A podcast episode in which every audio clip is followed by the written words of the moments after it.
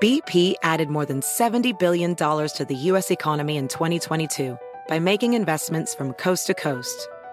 Investments like building charging hubs for fleets of electric buses in California and starting up new infrastructure in the Gulf of Mexico. It's and, not or. See what doing both means for energy nationwide at bp.com slash investing in America. You might be right. It's simple, but something you almost never hear in politics today, with each side more concerned about scoring political points than solving problems. I'm Bill Haslam, a Republican. And I'm Phil Bredesen, a Democrat. We're former Tennessee governors, and we invite you to listen to our podcast, You Might Be Right. Join us and guests like Al Gore, Paul Ryan, Judy Woodruff, as we take on important issues facing our country. Listen and subscribe to You Might Be Right, a new podcast from the Baker School at the University of Tennessee. Hola, ¿qué tal? ¿Cómo les va? Me da muchísimo, muchísimo gusto saludarlos en esta nochecita. Oigan, gracias por acompañarnos. Sean todos ustedes bienvenidos. Vamos a hablar de, de, del grupo que nace en el año de 1973. La banda, yo, yo nací en el 75, tengo 45, 46, o sea, 48 años, para pronto, tiene este grupo. Y miren, este, estaba por ahí este señor Simmons, que es el, el de la imagen del diablo, estaba Paul Stanley, estaba Ace eh, Frehley y Peter Chris. Eran, bueno, son los integrantes originales.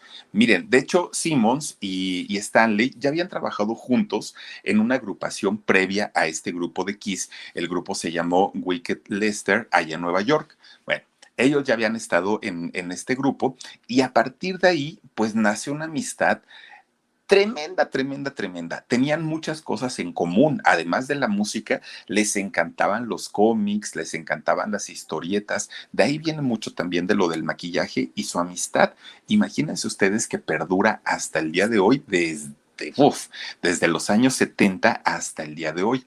Pero fíjense ustedes que cuando ellos dos estaban en, en esta agrupación, eran muy malos, eran malos músicos y eh, lo única o la única razón por la que ellos tocaban en este grupo, porque creen que eran únicamente porque cuando iban a los ensayos o cuando tenían alguna tocada, miren, les daban bebida gratis, cervezas, se echaban sus cervecitas y eran populares entre las chicas. Esta era la razón por la que estaban ahí. Ellos sabían que tocaban feo, que nunca iban a ser exitosos con este grupo, lo tenían muy claro, pero como eran populares con las niñas y pues siempre fueron mujeriegos, oigan, pues dijeron, aquí nos quedamos, total, no pasa absolutamente nada. Tenemos alcohol y tenemos mujeres. ¿Qué otra cosa podríamos este, pedirle a la vida? Bueno, fíjense que de hecho Simmons es el, el que el, pues él siempre ha tenido una visión muy empresarial hasta el día de hoy. Híjole, ahorita les voy a platicar todo lo que venden en productos de Kiss y Simmons, es el, el que finalmente logra eh, crear una empresa de, de artículos, de recuerdos, de souvenirs y está tremendo. Bueno, pues ya cuando habían vivido un buen rato con la banda, que no les dejó dinero, que no les dejó fama, que no les dejó éxito, de repente un día, pues él dijo, esta banda no va para ningún lado, no nos va a llevar a nada y entonces, pues mejor vamos a salirnos, le dijo a su amigo Stanley.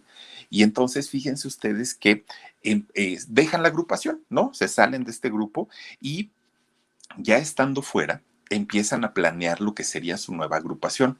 Dijeron, tenemos que hacer algo, pero vamos a hacer algo distinto, vamos a hacer algo diferente, algo que la gente pues se quede con ganas de más, pero aparte de eso, que no seamos como el, como el típico grupito y que, que, que no pasemos desapercibidos. En algo tenemos que llamar la atención, dijeron ellos, ¿no? Pues miren, lo único que necesitaban es que algo guiara su camino. Entonces un día resulta que estaban leyendo la revista Rolling Stones, que es una de las revistas especializadas en rock and roll más importante a nivel mundial. Cada país tiene su propia versión, pero indiscutiblemente la versión de Estados Unidos, bueno, es la que mucha gente este, lee. Y resulta que ellos estaban leyendo, ¿no? Este Simmons y Stanley estaban leyendo la revista Rolling Stone.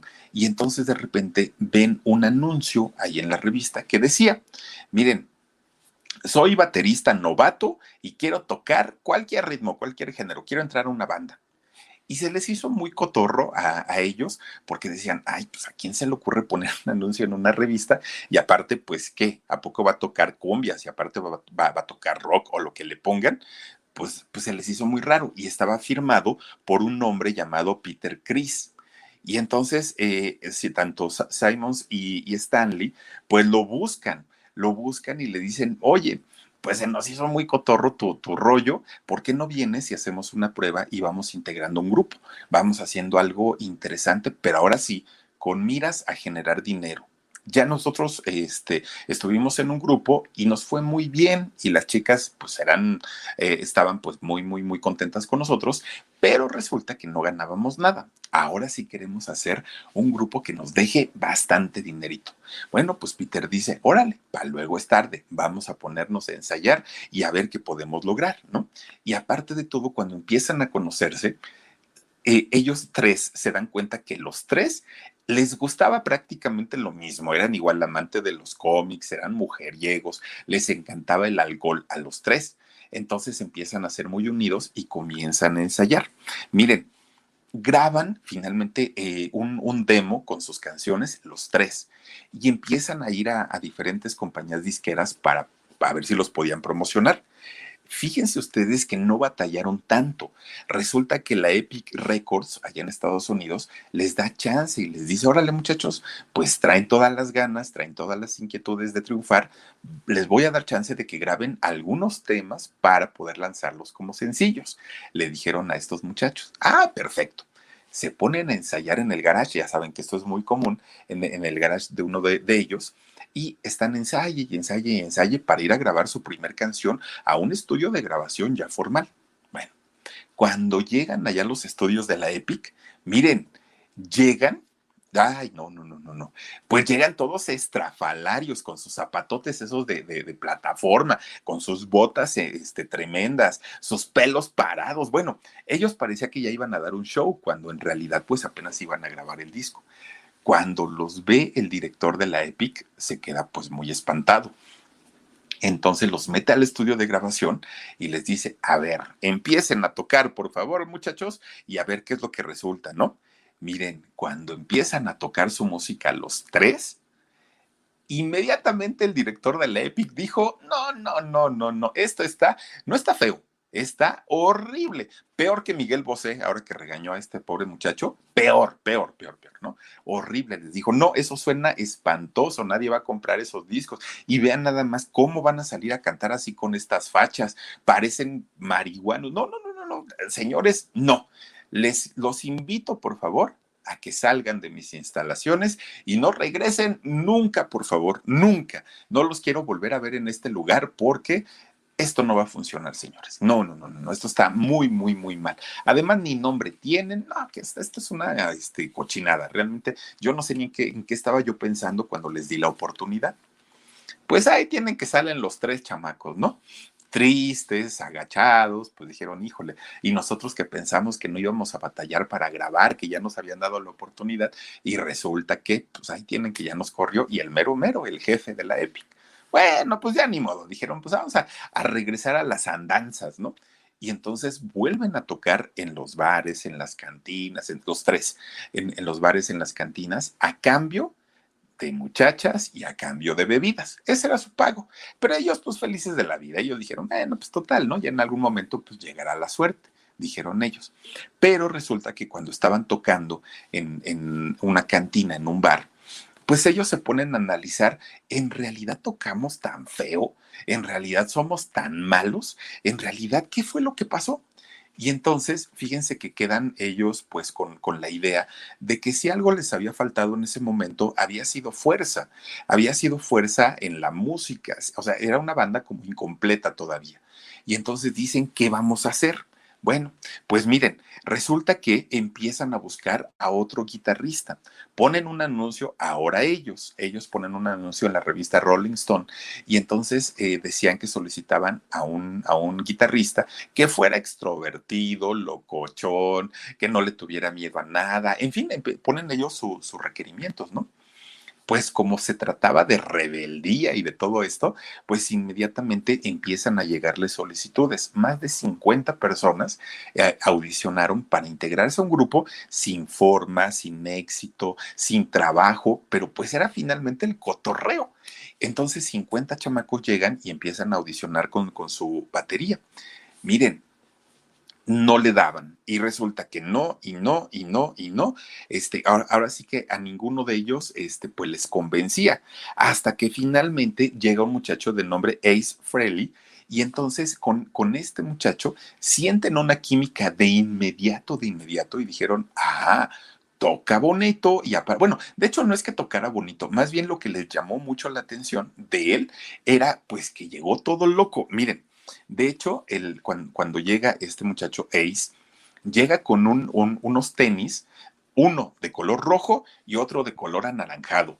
Llega con sus pantalones pegaditos, pegaditos, pegaditos, rotos, rotos, rotos, sus pelos de pico, o sea, desde el look dijeron, este chamaco ya entendió el concepto de lo que nosotros este, queremos, ¿no? Es estrafalario, extravagante, está igual de, de, de, de locochón, estaba como muy... Can you remember a time when you thought someone you disagreed with might actually be right? In the new podcast, You Might Be Right, former Tennessee governors Bill Haslam and Phil Bredesen pose that question to guests like Paul Ryan, Al Gore, and Judy Woodruff. Come for the stories Stay for the substance and expert insights into some of the most challenging issues facing the country, including affordable housing, crime, and education. Listen to You Might Be Right, a new podcast from the Baker School at the University of Tennessee, available wherever you get your podcasts.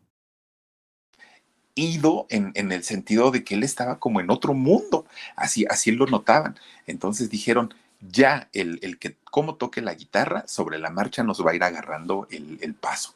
Ahora sí, eran cuatro integrantes que ya estaban pues conformando un nuevo concepto, ya tenían una idea totalmente de lo que querían eh, hacer en ese momento.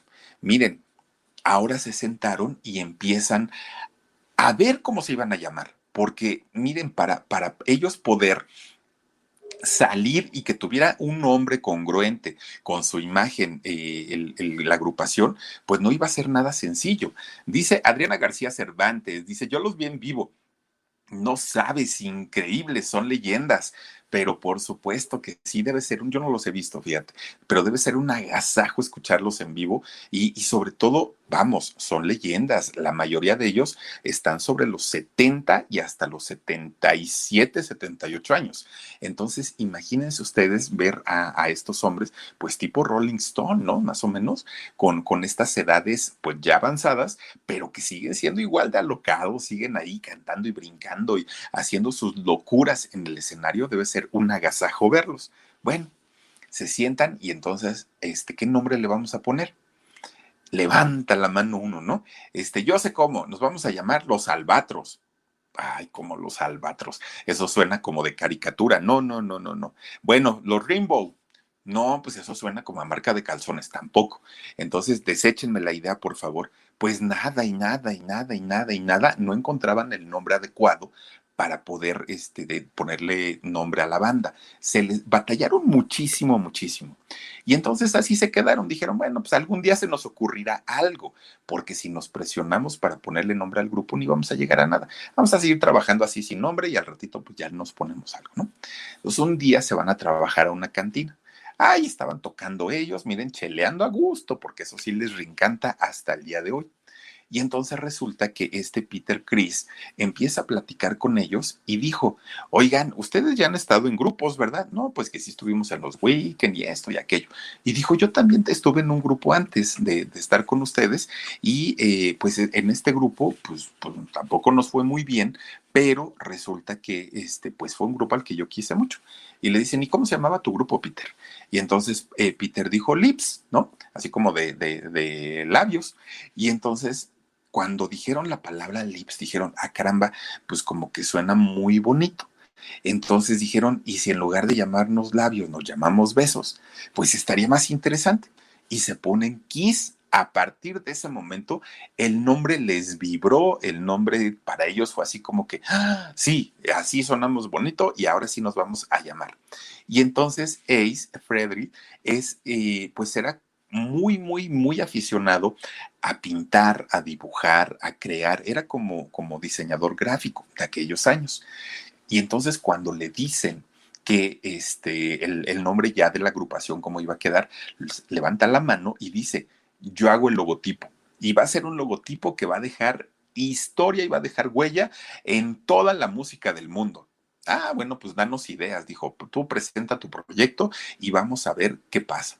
Entonces es cuando crea este logotipo tan famoso, tan famoso del grupo de los Kiss, tal como, como, como aparece aquí. Oigan, cuando la letra S, que son estas, las modifica como rayos, miren, inmediatamente se les fueron encima, pero se les fueron encima. ¿Por qué?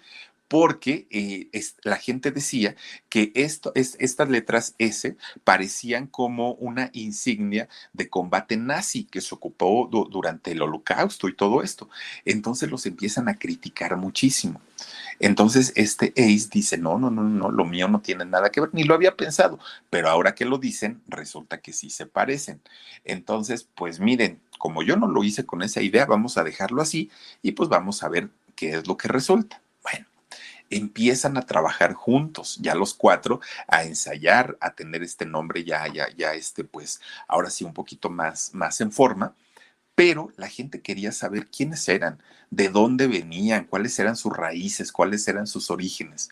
Cuando se empieza a saber la historia de cada uno de ellos, miren, más de dos nos quedamos con la boca abierta, porque tienen una historia, cada uno de ellos, tan fuerte y tan complicada que ahorita se las voy a contar. Y miren, vamos a empezar por el más famoso de ellos, que definitivamente es eh, Simons. Fíjense, él ahorita tiene 72 años y sigue, sigue cantando y sigue andando ahí, eh, pues ahora sí en los escenarios y todo. Él es israelí, fíjense, él es judío. Él, eh, de hecho, nace allá. Y fíjense ustedes que su familia, que, que de hecho su mamá y el hermano de su mamá, o sea, su tío, son, eh, fueron más bien sobrevivientes al holocausto. De hecho, de toda la familia de Simon, de toda la familia de él, solamente su mamá y su tío fueron sobrevivientes de, este, de esta situación de, de, los nazis y de la persecución a los judíos y todo eso. Toda su demás familia, primos, tíos, abuelos, todos, todos, todos, todos quedaron en los campos de concentración nazi, todos, y todos murieron. De esa familia solamente dos sobrevivieron, la mamá y el tío, nada más. Pues miren, ellos, obviamente, ustedes imagínense la situación económica para la familia, pues de, no, no solamente de él, de la mayoría de los judíos, era muy, muy, muy complicada. Y entonces resulta que pues no tenían dinero, vivían en una situación de pobreza extrema. Y entonces lo único con lo que contaban era pues con las dádivas que el gobierno les daba en aquel momento. Aparte de todo, eh, su papá era de oficio carpintero. Obviamente, en aquellos años la gente no tenía dinero para mandar a hacer muebles y para mandar a hacer cosas del oficio de su papá. Entonces, aunque el señor pudiera hacer trabajos de carpintería, no lo contrataban y no tenían dinero. El gobierno ocasionalmente les daba un vale para comprar leche y pan y era con lo único que podía este, sostenerse la familia de este hombre. Y entonces el, el papá, en todos sus ratos libres que tenía, que era todo el día porque no tenía trabajo, este, le, gustaba tocar la guitarra. De ahí viene el gusto de, de Simon de, de, la guitarra y de la música. Pero pues el que el papá tocara la guitarra no les generaba dinero y esto hacía que su situación económica pues cambiara mucho, ¿no? Fuera muy, muy, muy precaria. Bueno, llega el momento en el que Simon, siendo chiquito, siendo, siendo chiquillo, pues fíjense que se iba con uno de sus amiguitos a juntar frutas silvestres, ¿no? Al, al bosque. Iban y se llevaban una canastita y empezaban a juntar de todo lo que encontraran, todo, todo, todo, moras, todo lo que encontraban pues se ponían un puesto a la orilla de la carretera, ponían un puesto y empezaban a vender todas sus frutas que habían recolectado, que habían cosechado, ¿no? Uno los ve ya ahorita a estas alturas en, estrellas internacionales del rock y resulta que uno no se puede imaginar verlos pues de, de esta manera. Bueno, pues fíjense, llega el momento en el que pues allá en Israel las cosas se complican muchísimo ya no había ni siquiera, ya no alcanzaba ni siquiera con lo de la fruta para poder ayudar a la familia. Entonces, se tienen, miren, tienen que hacer un esfuerzo sobrehumano y viaja la familia a Nueva York. Pues obviamente las cosas se complican mucho. Aún así lo meten a la escuela. Pero si algo ha, tenido eh, desde que era chiquito, nunca le interesó la escuela, nunca, nunca. Lo hicieron que fuera, pero más a fuerza que de ganas, porque resulta que él sabía que la escuela no le pagaba, que la escuela no le daba dinero, pero el trabajo sí. Entonces, lo que él quería desde chiquito dijo, ay, a mí no me anden mandando a estudiar esas cosas que ni sirven para nada, decía Simon. Lo que sirve es trabajar, porque miren, el dinerito da la felicidad. Él decía eso porque estando en Israel era lo que vivía él decía, pues yo teniendo dinero en la bolsa puedo ayudar a mi mamá, puedo ayudar a mi papá y puedo mantenerlos. Pero si voy a la escuela yo no gano y ahí viene el problema. Bueno, empieza Simon finalmente a estudiar de todas maneras. Y ahí es donde conoce el mundo del cómic, el mundo de las historietas y se enamora de las capas, de los maquillajes, de las caracterizaciones y empieza a meterse y a involucrarse muchísimo en todo este tema. Miren, cuando ya se hace joven, empieza a trabajar de mecanógrafo, fue profesor de primaria también y también estuvo como editor en una revista de moda. Pues ya finalmente sus trabajos fueron un poquito más, más este, complejos. Resulta que un día empieza, llega a su casa, ¿no? Llega a su casa y estaba un especial de los Beatles. Imagínense ustedes de esta agrupación, el cuarteto de Liverpool. Se quedó impresionado. Pero ¿qué creen? No se quedó impresionado por la música, por el talento de los muchachos. No, no, no, no, no. Eso le valió gorro. ¿Saben qué fue lo que le impresionó a Simon en aquel momento? Can you remember a time when you thought someone you disagreed with might actually be right? In the new podcast, You Might Be Right, former Tennessee governors Bill Haslam and Phil Bredesen pose that question to guests like Paul Ryan, Al Gore, and Judy Woodruff. Come for the stories, stay for the substance and expert insights into some of the most challenging issues facing the country, including affordable housing, crime, and education. Listen to You Might Be Right, a new podcast from the Baker School at the University of Tennessee, available wherever you get your podcasts. ver y darse cuenta del éxito que tenían con las muchachas. Eso fue lo que le llamó la atención porque dijo, si yo logro y si puedo, este, si yo logro hacer o si puedo en algún momento tener todo el éxito, hay que tener esa imagen, por favor, si yo puedo hacer y puedo lograr que el, éxito este, de, los Beatles, voy a tener a cuanta chamaca se me antoje a mi alrededor, voy a vivir como celebridad, voy a vivir pues, pues rodeado de todo esto que le encantó. Eso fue lo que le llamó la atención y dijo, yo de aquí soy y en algún momento voy a triunfar. Ese era su sueño, estar entre el alcohol, entre las drogas y entre las mujeres.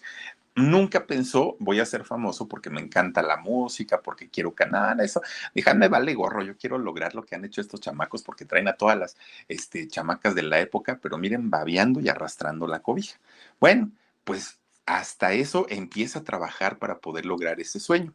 Pues miren, con una guitarrita que finalmente su mamá le ayudó a comprar, compra una guitarra y una, una, guitarra vieja, aparte de todo, que no estaba en muy buenas condiciones, empieza, empieza a, este, a ensayar y aprendió muy rápido, muy, muy, muy rápido a, este, a tocar la guitarra porque como su papá había sido músico, había, sabía tocar la guitarra, pues fue como un recordatorio nada más.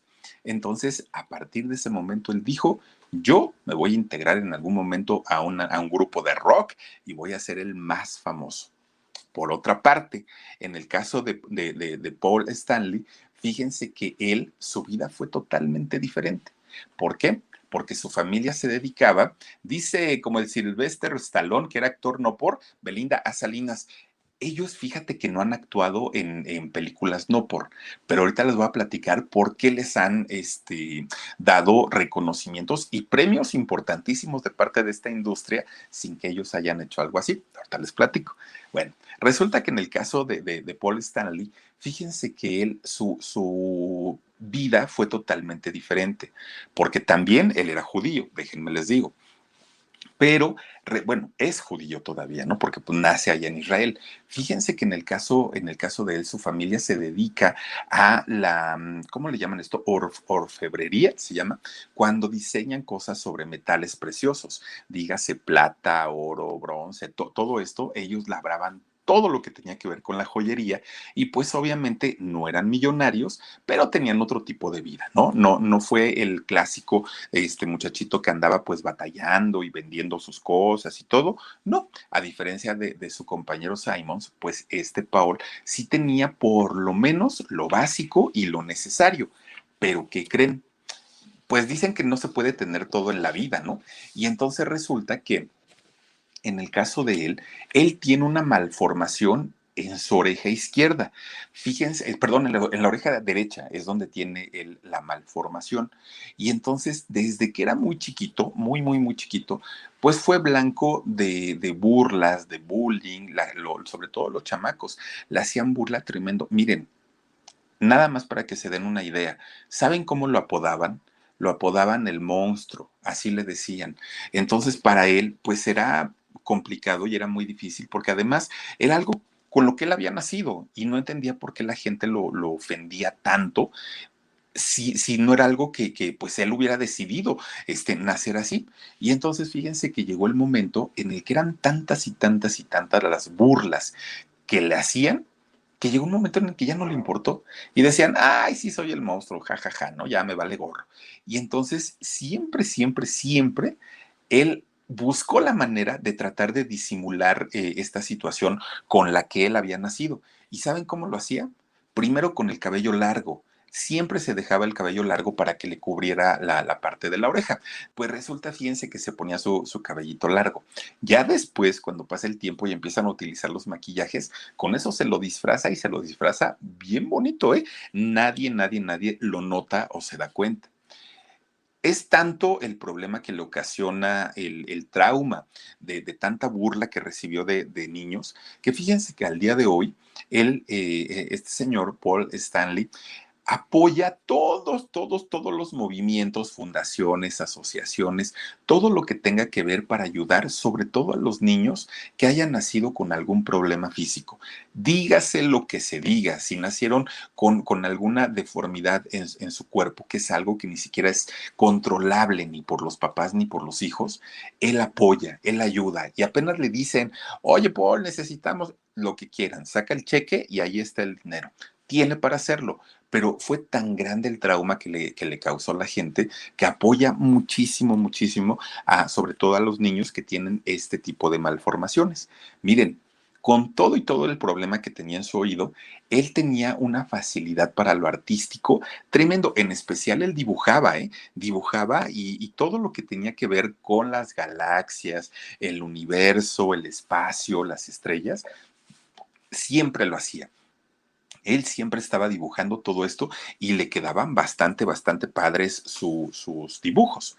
Pero fíjense ustedes que en la escuela él llamó siempre la atención, pero llamaba la atención no por buen estudiante, él llamaba la atención por lo alocado que era, mucho, mucho, muy alocado, por sus peinados, por su ropa, por todo esto, pero sus papás siempre lo respetaron y siempre le dijeron, Paul, si eso es lo que tú quieres, hazlo. Si te sientes bien con tus picos esos en la cabeza, póntelos. Si quieres andar con tus pantalones rotos, que en aquel momento no era común, hoy todos usamos pantalones rotos. En aquellos años no. Y los papás le decían, tú haz lo que quieras, mijo, no te preocupes, vamos a respetar tus decisiones. ¿Por qué? Porque los papás querían regresarle un poquito de la seguridad que sus compañeros le habían quitado con tanta crítica, con tanto, este, pues, pues con tantas burlas. Entonces los papás decían, con lo que él se sienta tranquilo y se sienta, este, a gusto, está bien lo que le sorprendió mucho a la familia fue cuando empieza a tener un gusto musical. No era rockero, a pesar de sus picos y a pesar de todo, no le gustaba el rock. A él lo que le gustaba, a Paul, le encantaba la música clásica. Eso era lo que le encantaba, siendo muy jovencito. Miren, la quinta sinfonía de Beethoven, su favorita, él se quedaba, bueno, embobado, ¿no? Escuchando la música de Beethoven. Él, para él siempre fue muy, muy, em, pues importante la, la música, pero la música clásica. Pues resulta, fíjense, un día, lo mismo, lo mismo, escucha a la agrupación de los Beatles y se queda anonadado, se quedó sorprendido porque él estaba acostumbrado a escuchar eh, la música clásica. De repente escucha a este, tipo de música que estamos hablando, pues de qué años, oigan, pues ya, ya hacen que, híjole, pues en los 60, ¿no? Por ahí y resulta que se queda impresionado por todo, por, todo el escándalo y todo lo que generaba esta agrupación. Y a partir de ahí empezó él con sus gustos, también musicales, ya un poquito más rockeros, y empieza a pertenecer a diferentes agrupaciones hasta que llega finalmente a Wicked Lester, que es donde conoce a Simon. Y entonces, ya que estuvo ahí, es cuando empieza a tener una, ¿cómo, ¿cómo, decirlo? Como ya una personalidad muchísimo más definida. Ahí es donde ya. Y finalmente ahí empezaría su carrera musical que después, bueno, lo despuntaría prácticamente a los cuernos de la luna. Después está el otro integrante, Ace eh, Frederick. Fíjense que en en el caso de él, al día de hoy, tiene 70 años. Ya estamos hablando pues de personas, pues sí, de la tercera edad, pero ellos siguen todavía en su rollo de locochones y de todo esto, ¿no? Fíjense que él no, no es israelí, él de hecho sí nace en Nueva York, nace allá y su papá era ingeniero electrónico, su mamá ama de casa. La música para él, pues siempre fue algo en, en lo que pues no le era desconocido, no le era raro, porque toda su familia se había dedicado a la música. Tenía eh, gente que eh, había hecho cantidad de cosas en, cuestiones musicales, pero además de todo, fíjense que él se cría en una familia católica, en una familia de, creencias eh, cristianas muy arraigadas, pero mucho, mucho, muy arraigadas.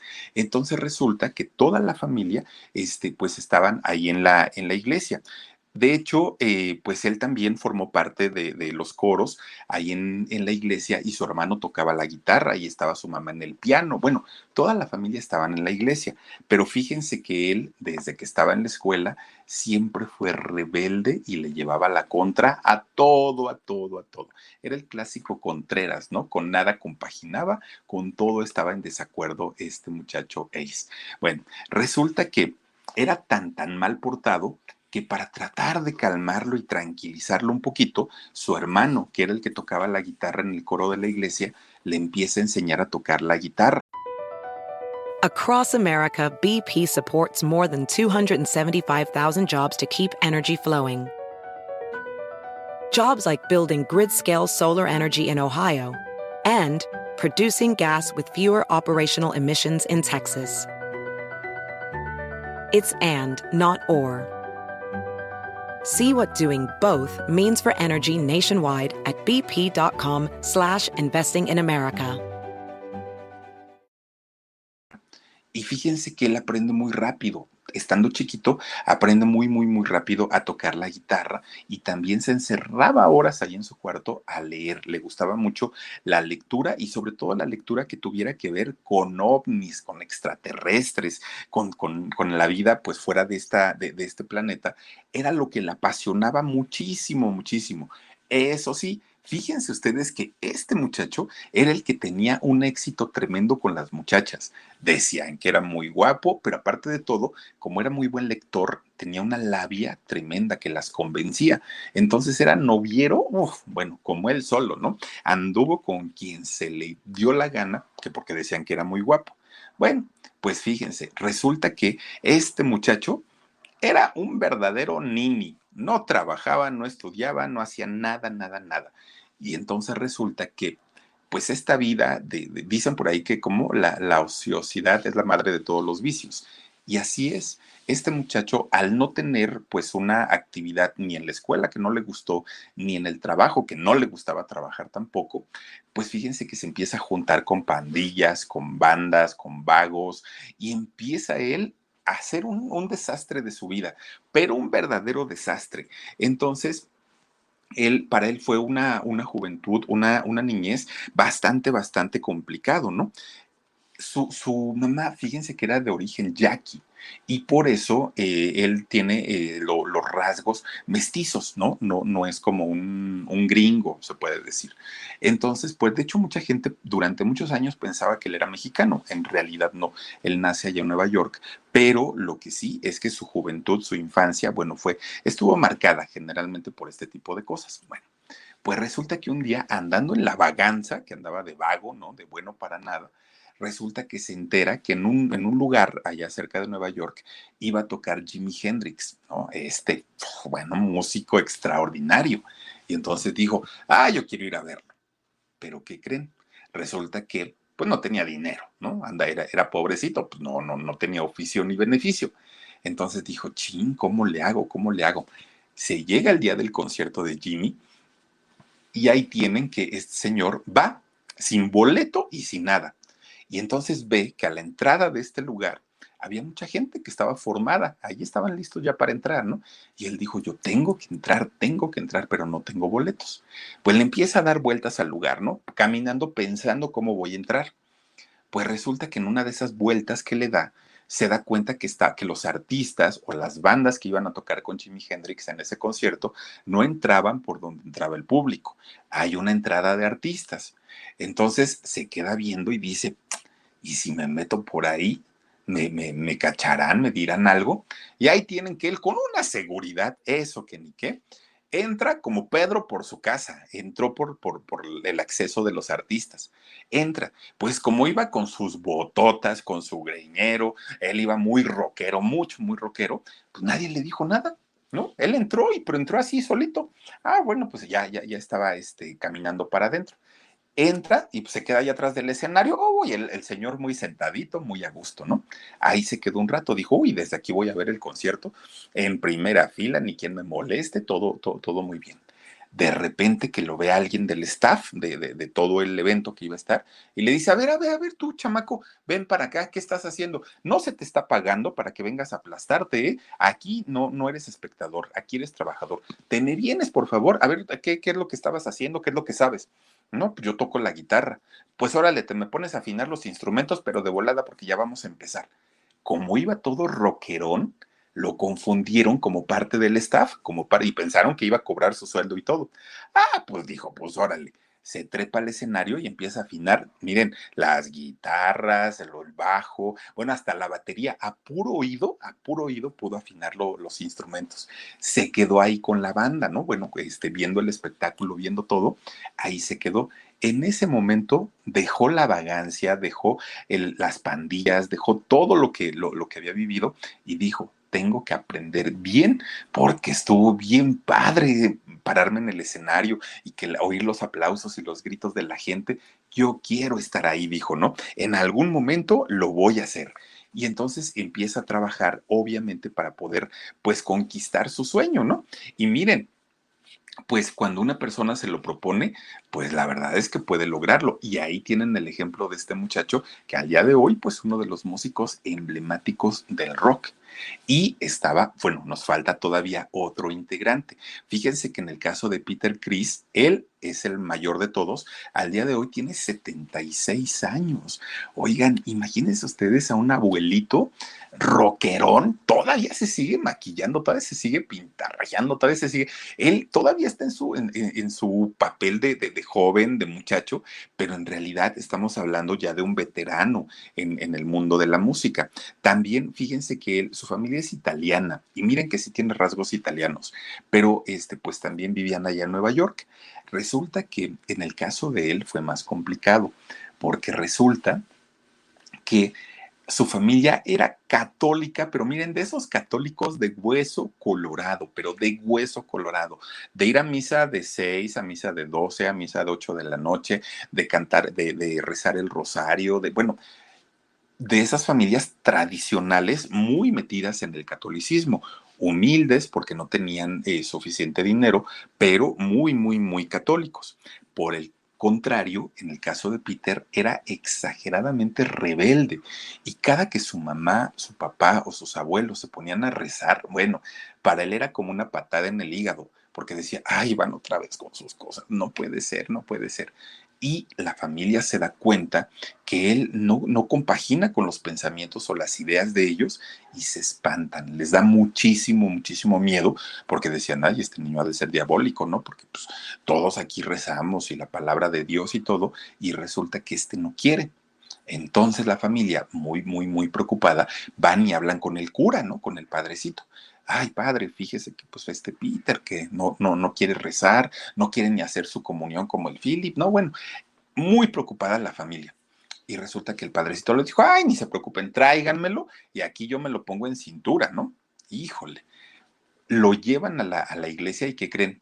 Pues que lo hacen monaguillo. Ustedes imagínense nada más un chamaco que es rebelde a más no poder, que no le gusta nada del tema religioso y de repente que lo hagan monaguillo, bueno, echaba chispas el chamaco porque era algo que él no quería, o sea, él, no, no, no se sentía cómodo, estaba ahí pues, pues a la fuerza.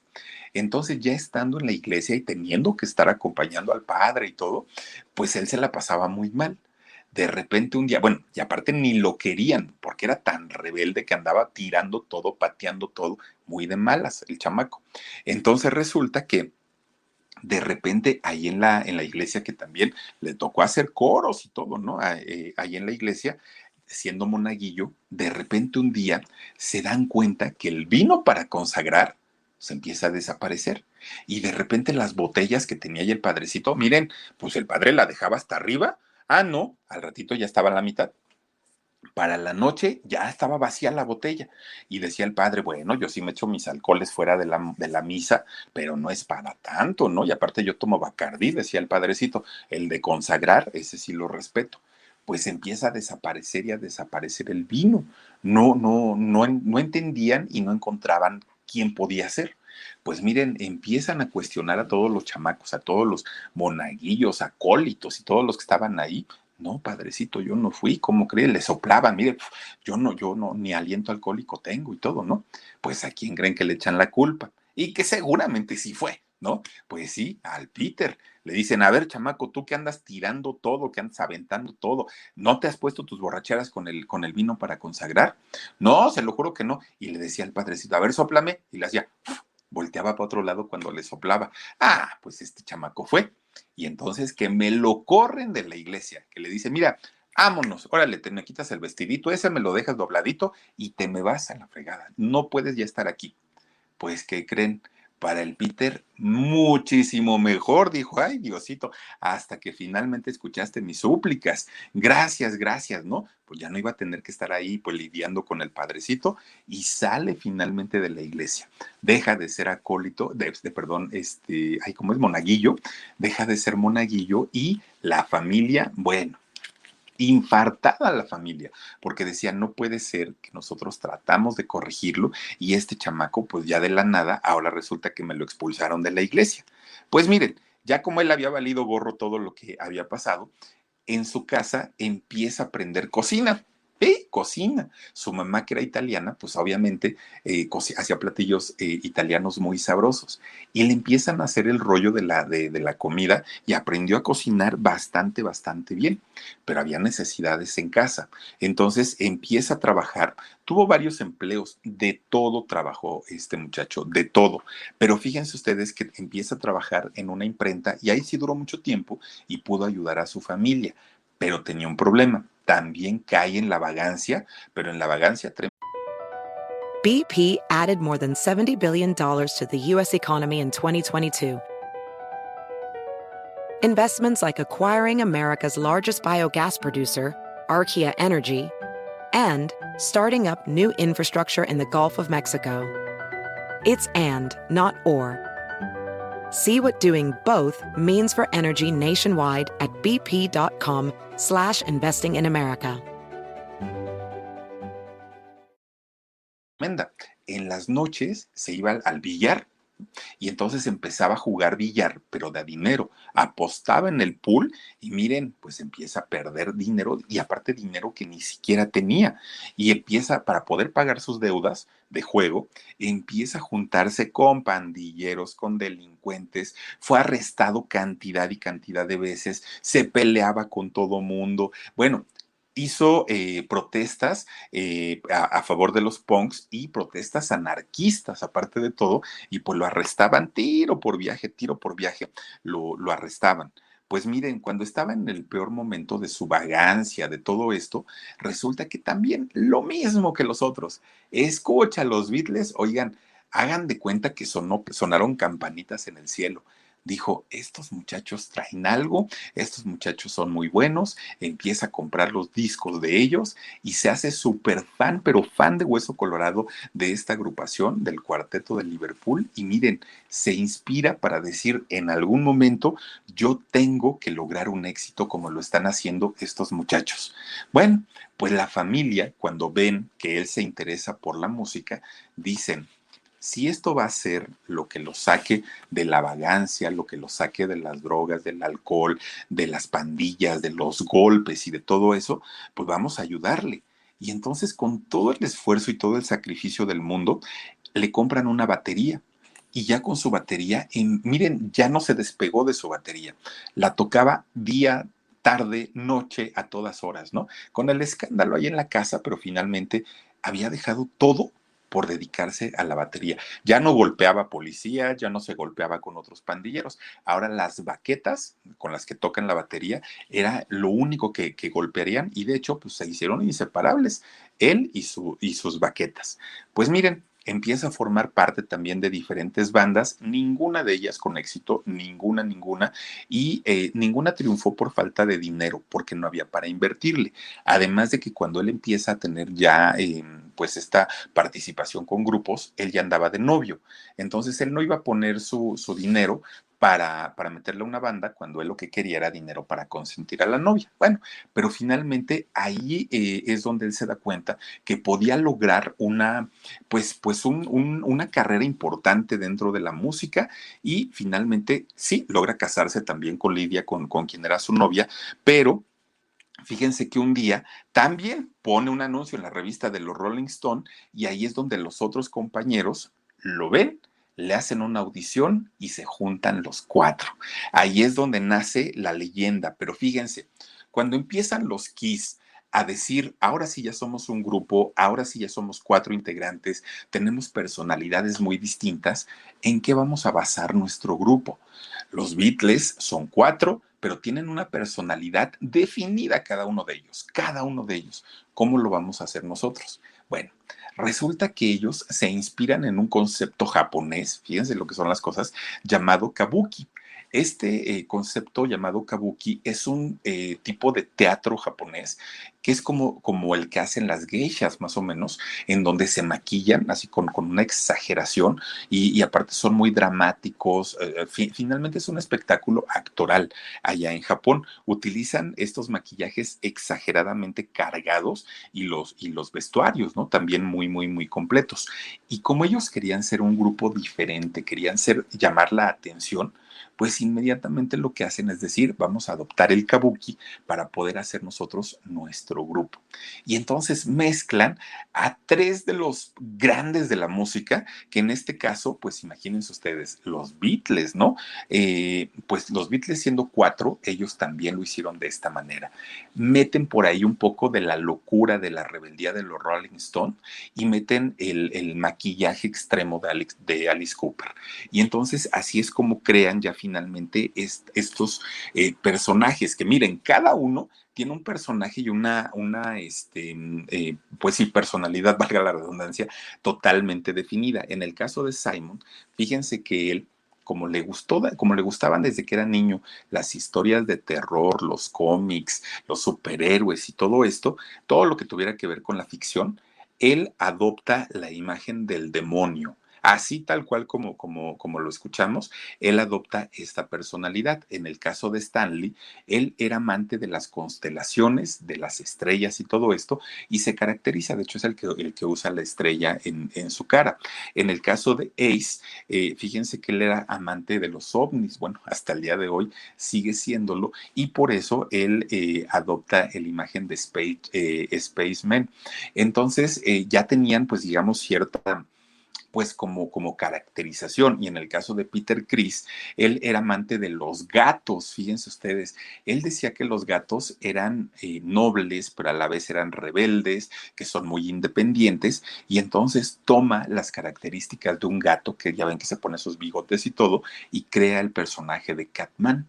Así es como queda finalmente esta mezcla de, de, de los muchachos con sus maquillajes, con sus caracterizaciones, y así es como finalmente un día salen a cantar a los escenarios y les va tremenda, tremendamente bien, pero no al principio. Porque fíjense ustedes que los dos primeros discos que graban eh, los Kiss pasaron sin pena ni gloria, no tuvieron absolutamente nada de éxito, pues ellos se desesperaron mucho porque decían tanto trabajo, tanto que estuvimos pues batallando y ahorita que ya grabamos un disco, pues no nos va bien. Graban el segundo, tampoco les va bien. Es hasta el tercer disco cuando graban ellos y finalmente revientan de una manera tremenda, tremenda, tremenda, porque además de todo, la compañía disquera de ellos, fíjense ustedes que había apostado mucho dinero en la imagen, en la producción, en todo. Y entonces la compañía, al haber invertido tanto dinero en ellos, en los dos primeros discos, y ellos no vendieron y, no, no despuntaron como esperaban, la disquera estuvo a punto de la quiebra, pero estuvo a nada, a nada. Y las finanzas de ellos, bueno, estaban peor todavía. Cuando sale el tercer disco y venden, pero venden a cantidad y a cantidad y a cantidad, en ese momento la disquera se levanta y la economía de ellos obviamente también. Entonces, pues empiezan a tener ahora sí una vida ya como más de, de mm, ¿cómo les diré? Pues de celebridades, ¿no? Ya, ya como vidas de estrellas. Ahora, en el escenario y el motivo tal vez por el cual siempre han permanecido juntos y, la amistad continúa después de tantos años, es porque fíjense que tienen muy definido lo que hacen en el escenario. Cada uno de ellos tiene como su propio espacio, tiene, tiene el momento para lucirse dentro de un evento. Por ejemplo, en el caso de Simon, que pues, es el, demonio, fíjense ustedes que él en los espectáculos, y ahorita que nos escribieron que han ido a los conciertos, es muy fuerte porque él escupe sangre, ¿no? Eh, vomita sangre en, en, los escenarios y fuego, o sea, es tra, tra, traga fuegos.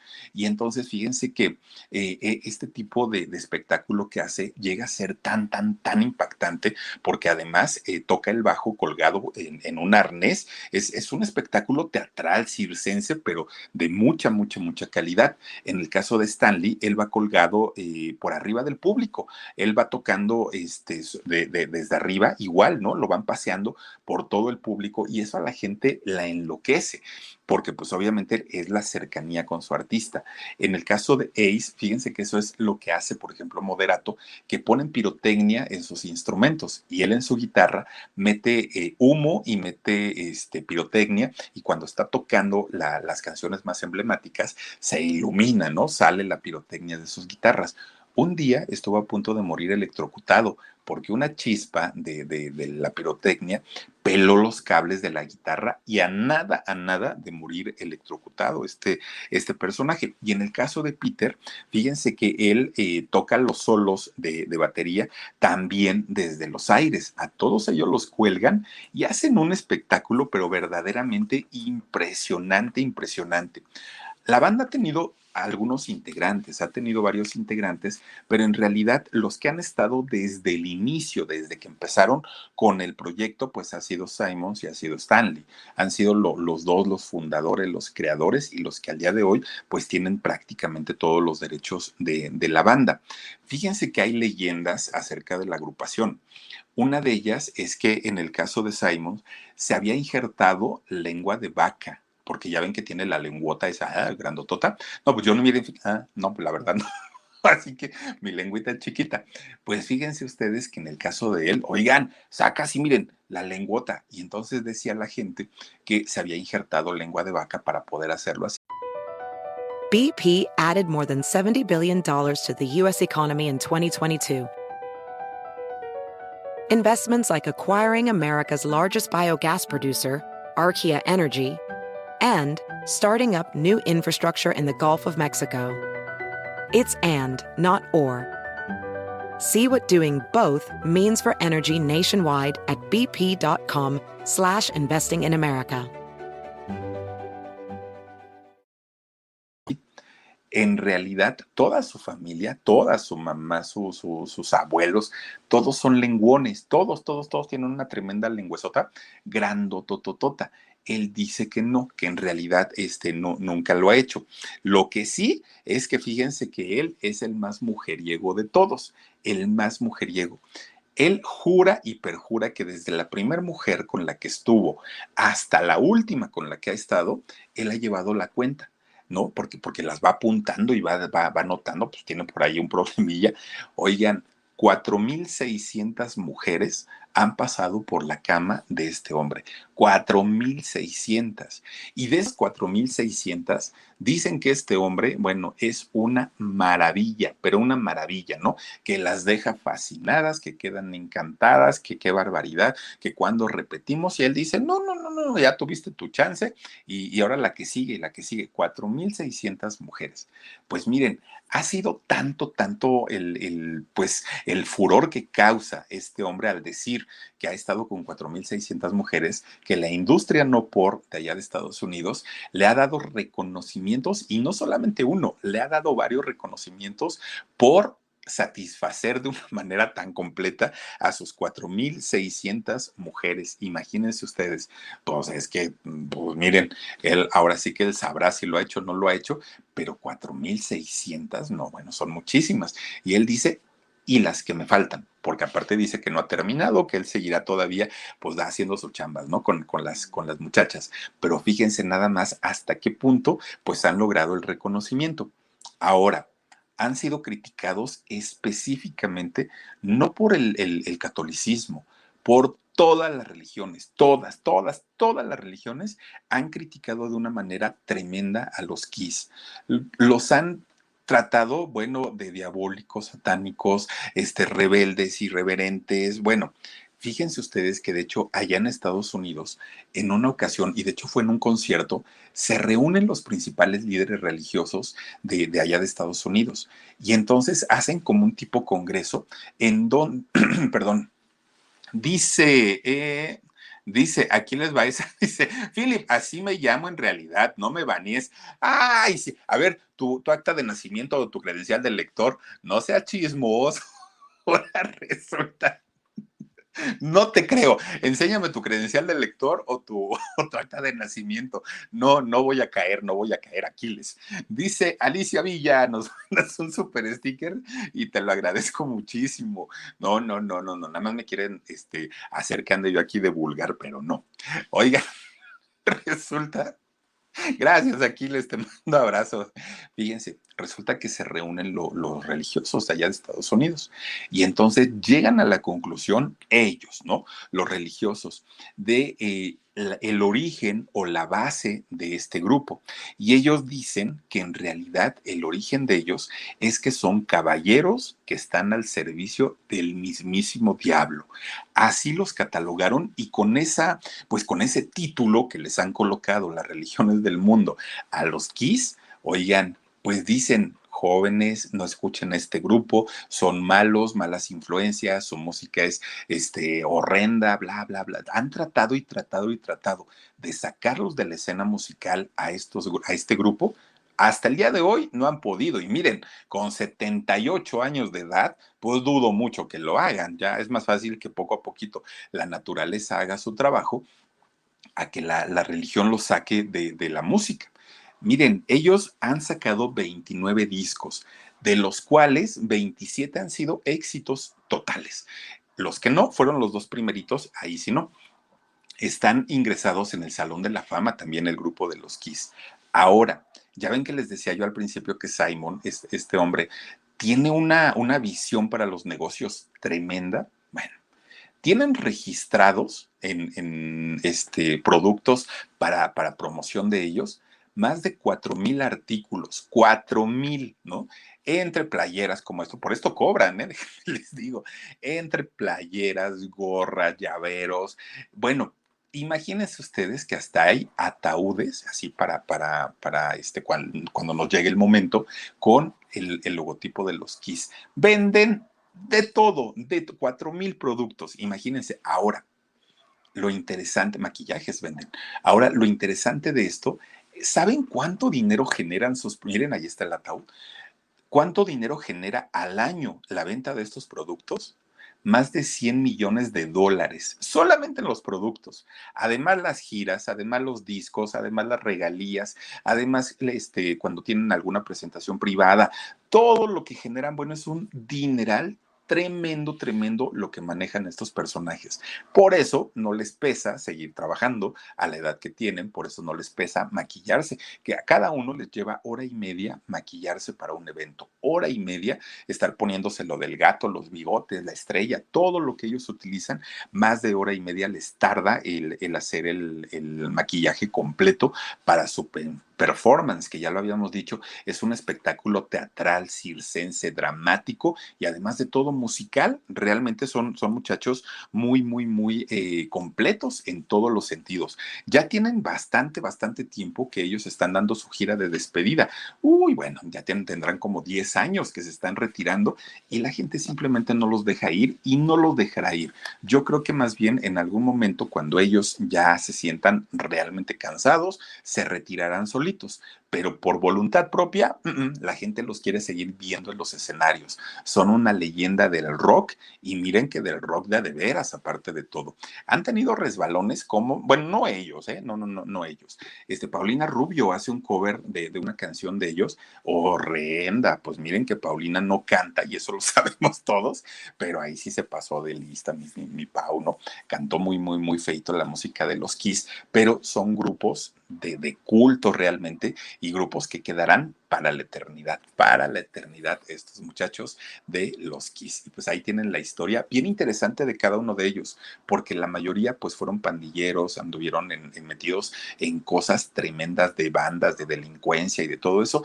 Y finalmente la música pues hace el milagro, ¿no? Puede transformar vidas y fue lo que les ocurrió a estos cuatro personajes. Pues ahí lo tienen muchachos, muchachas. Ojalá les haya gustado la historia de esta agrupación. Cuídense mucho, descansen bonito, sueñen con los angelitos y el día de mañana por aquí nos estaremos viendo y mañana ponemos alarido. Cuídense mucho y que Diosito nos bendiga a todos. Adiós. BP added more than $70 billion to the U.S. economy in 2022 by making investments from coast to coast. Investments like building charging hubs for fleets of electric buses in California and starting up new infrastructure in the Gulf of Mexico. It's and, not or. See what doing both means for energy nationwide at bp.com slash investing in America. You might be right. It's simple, but something you almost never hear in politics today, with each side more concerned about scoring political points than solving problems. I'm Bill Haslam, a Republican. And I'm Phil Bredesen, a Democrat. We're former Tennessee governors, and we invite you to listen to our podcast, You Might Be Right. Join us and guests like Al Gore, Paul Ryan, Judy Woodruff, as we take on important issues facing our country. Listen and subscribe to You Might Be Right, a new podcast from the Baker School at the University of Tennessee.